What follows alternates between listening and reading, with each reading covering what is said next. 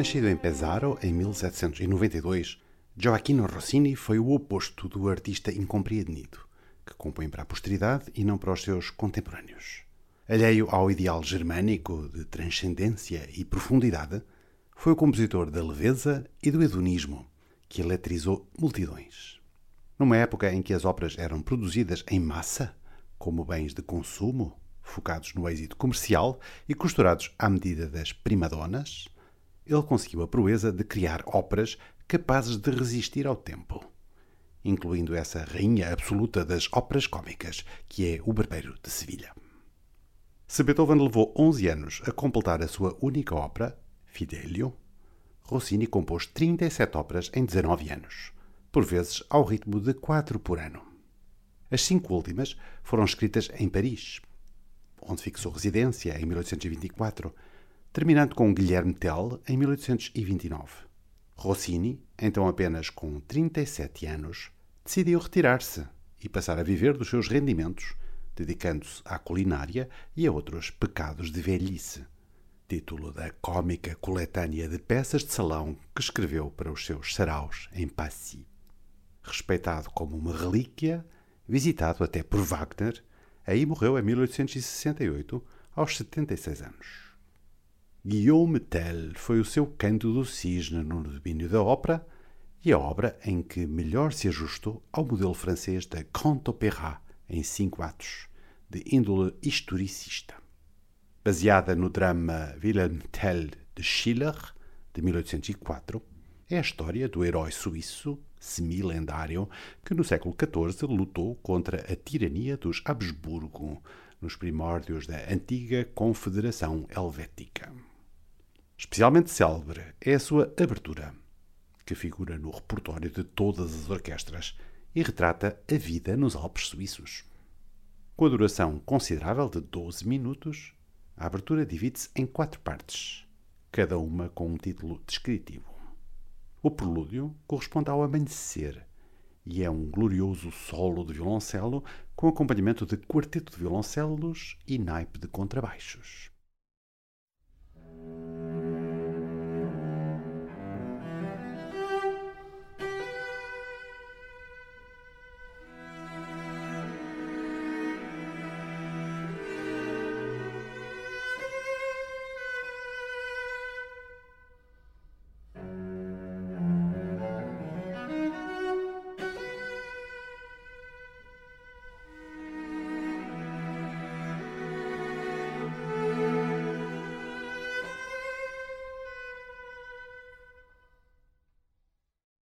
Segunda parte, pronunciada por um rumor de tímpanos, é igualmente famosa. Uma tempestade com todos os matadores, arquétipo do género, que fez as delícias de sucessivas gerações de espectadores dos Looney Tunes e da era de ouro do cinema de animação.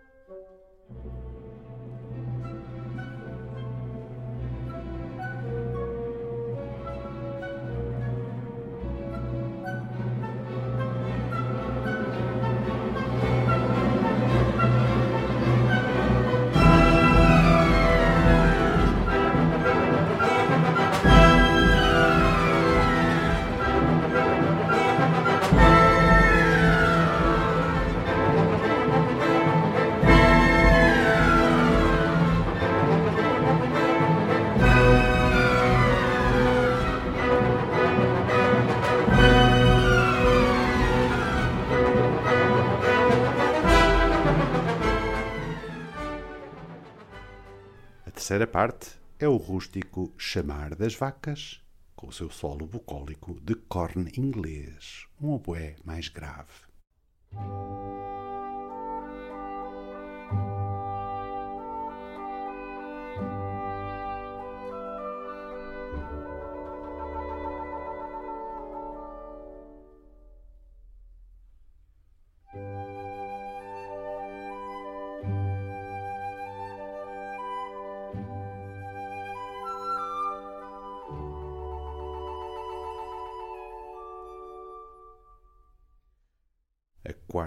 Última secção, Finale, Marcha dos Soldados Suíços, dispensa apresentações. E apesar do título, ninguém a consegue ouvir sem ser automaticamente transportado para o faroeste.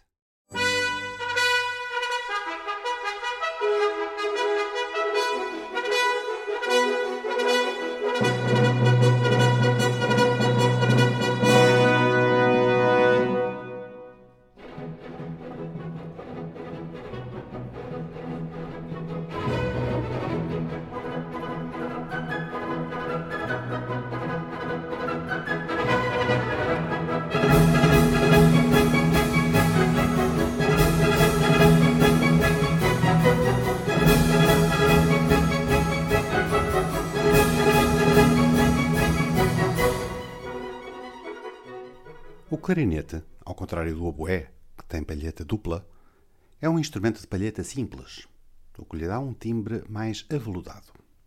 Nascido no século XVIII, adorado por Mozart e por Brahms um século depois, tornou-se o mais requestado e apreciado dos sopros de madeira pela sua agilidade, maleabilidade e versatilidade de registros e de dinâmicas. As duas obras seguintes deste programa tornaram-se clássicos do século XX, do repertório concertante do instrumento. A Rapsódia para Clarinete e Orquestra de Debussy nasceu como peça de concurso para o Conservatório de Paris em janeiro de 1910, quando Debussy já era conhecido internacionalmente como um dos maiores renovadores da linguagem musical da viragem do século. Escrita originalmente para clarinete e piano, é sobretudo na versão orquestral que se revela o potencial daquela que podia ser uma simples obra de circunstância, mas em vez disso é uma partitura sofisticada e sedutora, que faz o clarinete pairar sobre texturas cálidas e hedonistas, em que por momentos passa um arrepio. Com a estrutura livre de uma fantasia, a obra é exemplo da concepção que Debussy tinha da harmonia não como gramática, mas como colorido.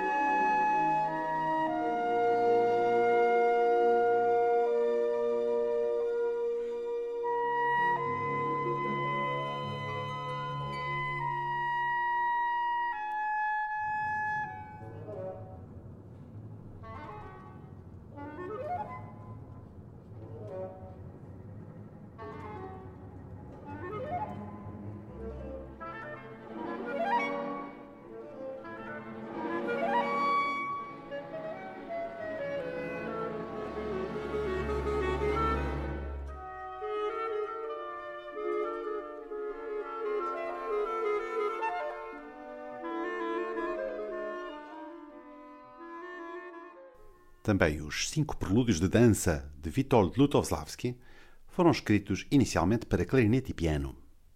Nascido em Varsóvia em 1913 e falecido na mesma cidade em 1994, Lutowslavski destacou-se entre as vanguardas do pós-guerra pela forma pessoal como fez a ponte entre classicismo e experimentalismo.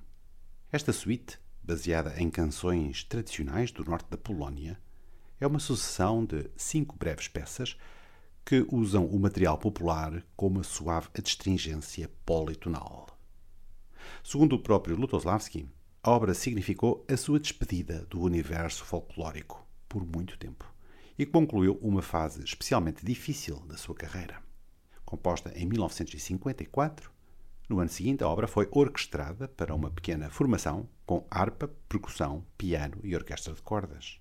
Destinada ao Festival de Aldeburgh de Benjamin Britten, Aí foi estreada, em 1955, sob a direção do próprio Britten, com a orquestra de câmara escocesa e o clarinetista inglês Gervais de Pierre. Ouçamos o início do número final, Allegro Molto.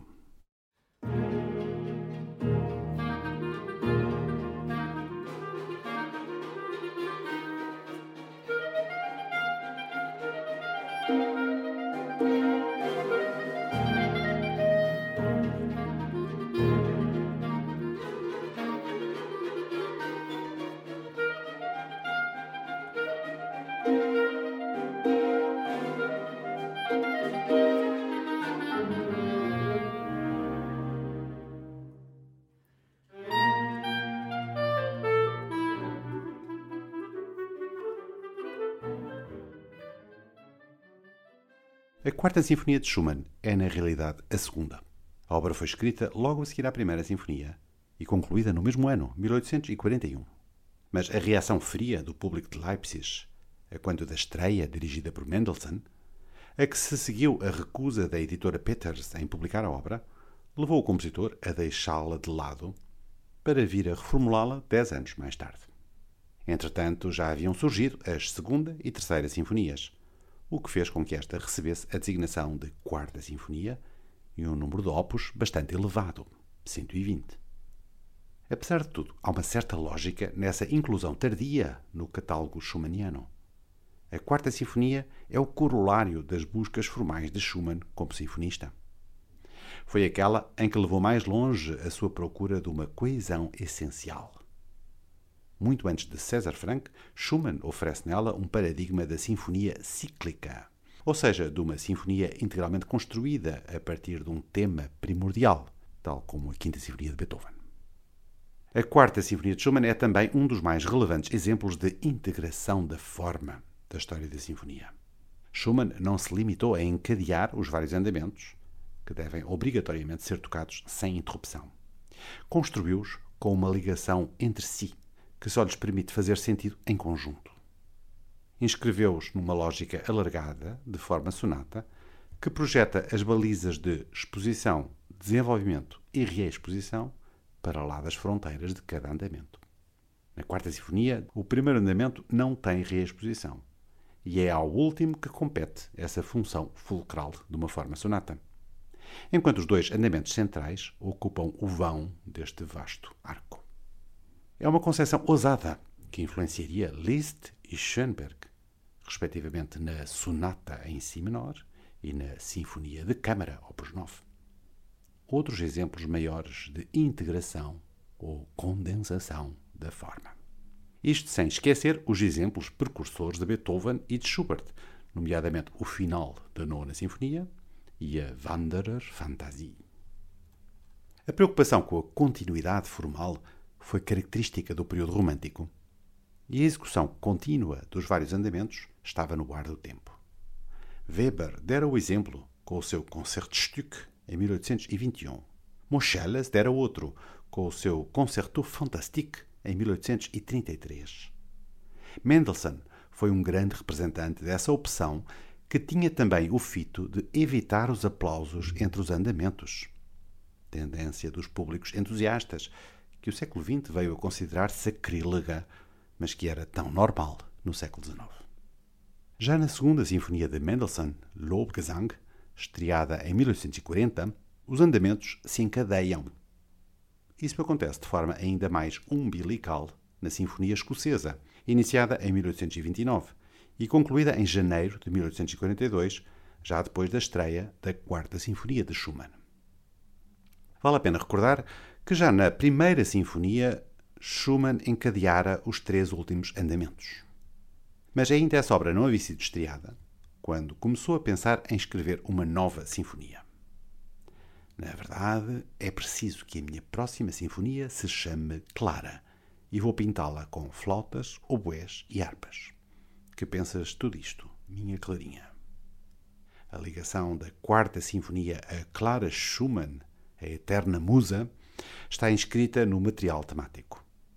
O motivo primordial, Fá, Mi, Ré, Dó sustenido, Ré, é em parte uma transposição do motivo Dó, Si, Lá, Lá do concerto para piano de Schumann, correspondente às letras do nome de Clara, ou Chiarina, no diminutivo em italiano. Concerto cujo primeiro andamento foi concluído como obra autónoma no início de maio de 1841, precisamente antes do início da Quarta Sinfonia. Mais do que pela proximidade dos motivos e da musa inspiradora, as duas obras são unidas pelo título. Assim como o concerto nasceu como Sinfonia para piano e orquestra, a sinfonia começou por ter a designação de Fantasia Sinfónica. Mas voltemos à fusão operada por Schumann de uma forma em vários andamentos e de uma forma allegro sonata hipertrofiada. Sobre essa originalidade formal da Quarta Sinfonia, Brigitte François Sapey faz uma interessante aproximação no seu livro Schumann, das edições Fayard, entre a busca de continuidade schumanniana e o ensaio de explicação da metamorfose das plantas de Goethe, onde este escreveu o seguinte: Planta original, Urpflanze, torna-se a criatura mais bizarra do mundo, que a própria natureza me deve invejar. Com a ajuda deste modelo e da chave que lhe dá acesso, podemos depois inventar plantas até ao infinito, contanto que estas sejam consequentes. A versão original da Sinfonia em Ré menor de Schumann, composta entre junho e setembro de 1841, foi revista pelo compositor em dezembro de 1851. A obra sofreu modificações, sobretudo a nível da orquestração. No essencial da estrutura, a diferença é pequena. Embora Brahms tenha mais tarde defendido a versão original por ser mais transparente, chegando até a incitar a sua edição, precisamente no cinquentenário da composição da obra, 1891, é a versão definitiva, publicada pela Breitkopf und Hertel em 1853, que faz parte do repertório corrente. A introdução, ziemlich langsam, bastante lento, enuncia a ideia da qual vão brotar todos os temas principais da sinfonia. Sobre uma pedal da dominante, que irrompe forte e fica como pano de fundo, esse desenho em Ré menor tem um cunho sofrido e pesaroso.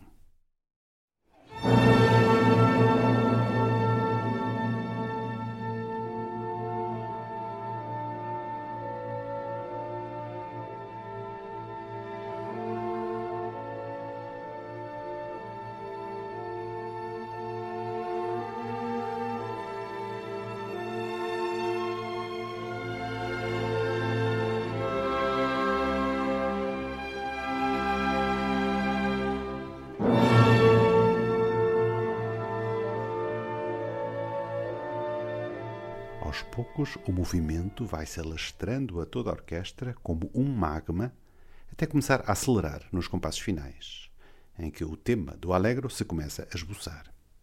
Baseado na mesma célula, mas agora lançada com um desafiador arpejo ascendente, irrompe o tema do Allegro.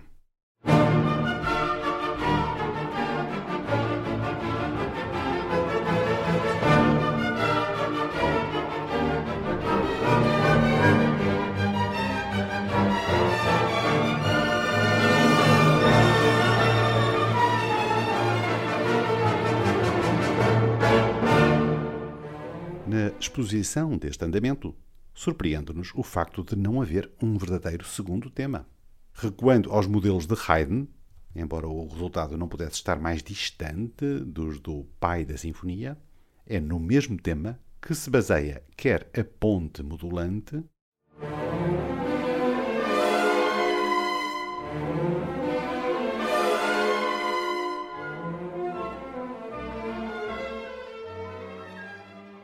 quer a afirmação do relativo maior, Fá maior.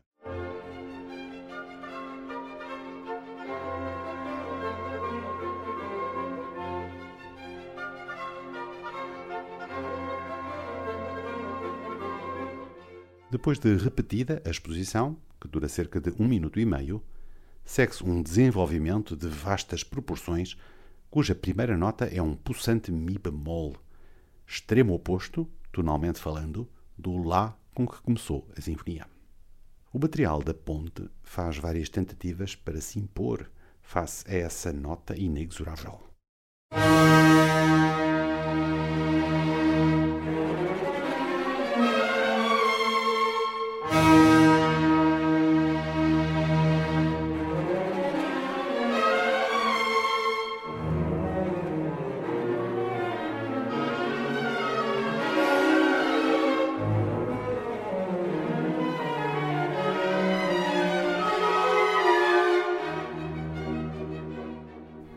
Depois de páginas que frisam os ímpetos mais combativos do tema, Schumann introduz um novo tema, que, embora oriundo da célula primordial, tem uma feição lírica e melodiosa que até aí permanecera ausente. É um tema que podemos associar mais do que qualquer outro a Clara Schumann. Em Fá maior, frisa precisamente as notas com as letras do seu nome: Dó, C e Lá, A.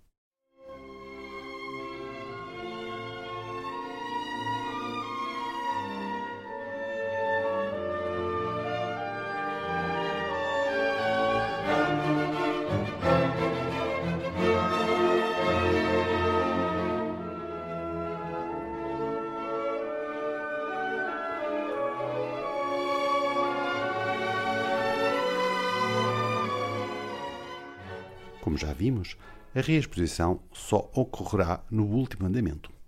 No primeiro, o regresso à tónica retoma o tema lírico do desenvolvimento, o tema de Clara, numa versão ritmada e enérgica, tocada por toda a orquestra em Ré maior.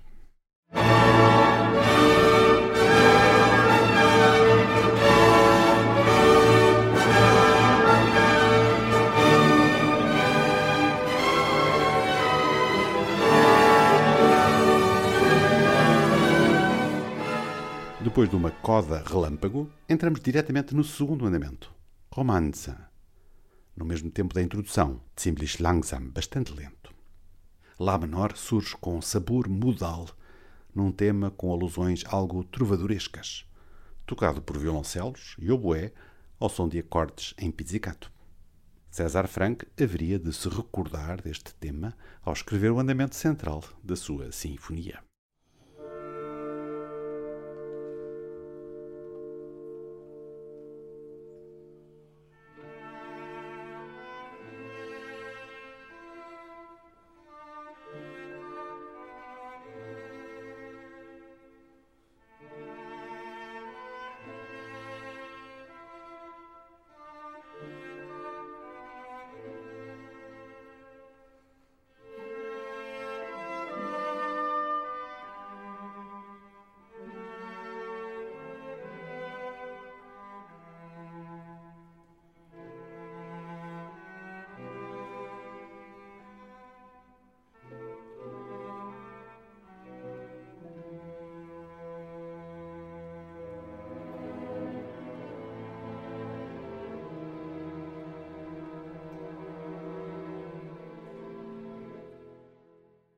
Se esse tema já de si deriva da raiz cíclica, o regresso textual da música com que começou a sinfonia, agora em Lá menor, torna evidente a ligação umbilical entre os andamentos.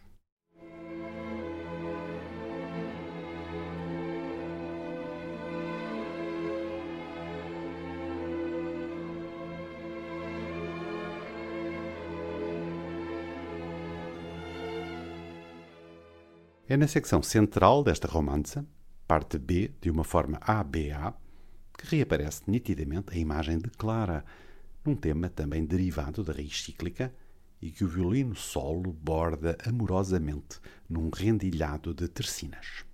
Verdadeira canção de amor, em Ré maior, no seio de uma sinfonia dedicada à esposa mais adorada do século XIX.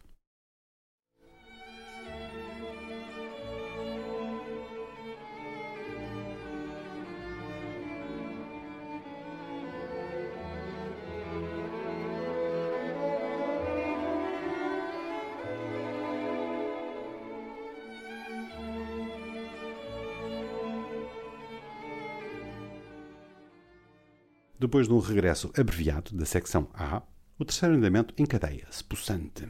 É um scherzo em tempo animado, lebhaft, e com acentos algo implacáveis em Ré menor. Note-se que as células de base continuam a ser as mesmas da raiz cíclica.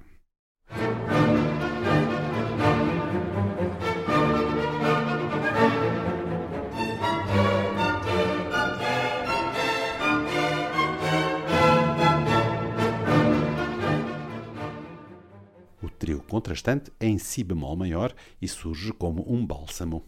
Eis o tema de Clara revisitado, ainda rendilhado pelos violinos, ligando este scherzo à romanza anterior.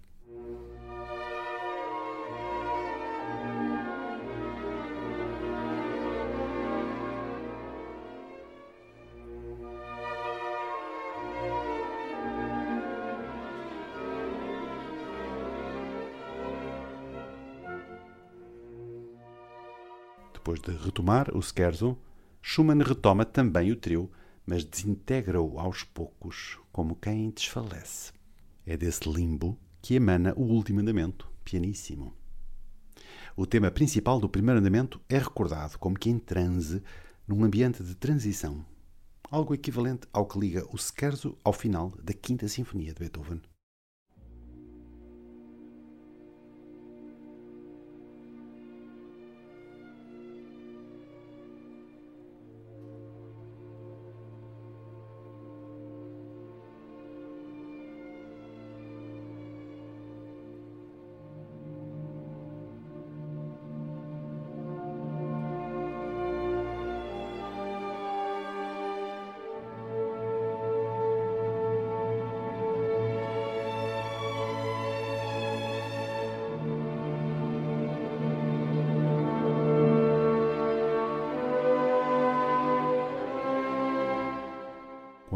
Allegro irrompe, é com um sabor incontido de vitória. A sua origem está, obviamente, no primeiro andamento.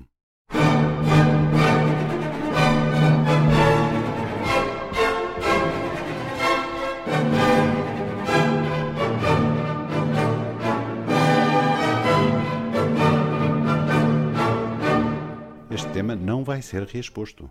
Ou seja, tudo isto já tem uma função de reexposição no seio da sinfonia. Em contrapartida, Schumann dá um lugar destacado ao tema que serve de ponte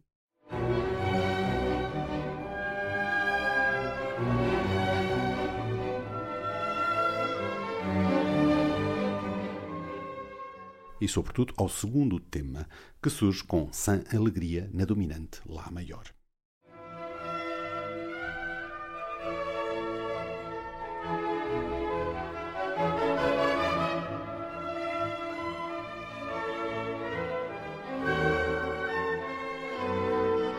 Segue-se o desenvolvimento, retomando e ampliando passagens do primeiro andamento. Em vez de uma reexposição, Schumann desenvolve um tema de sabor festivo antes da propulsão a todo o gás da dupla coda final. Com esta sinfonia, que foi cronologicamente a sua segunda, Schumann criou uma das suas obras supremas e um exemplo genial de integração da forma e de concepção cíclica.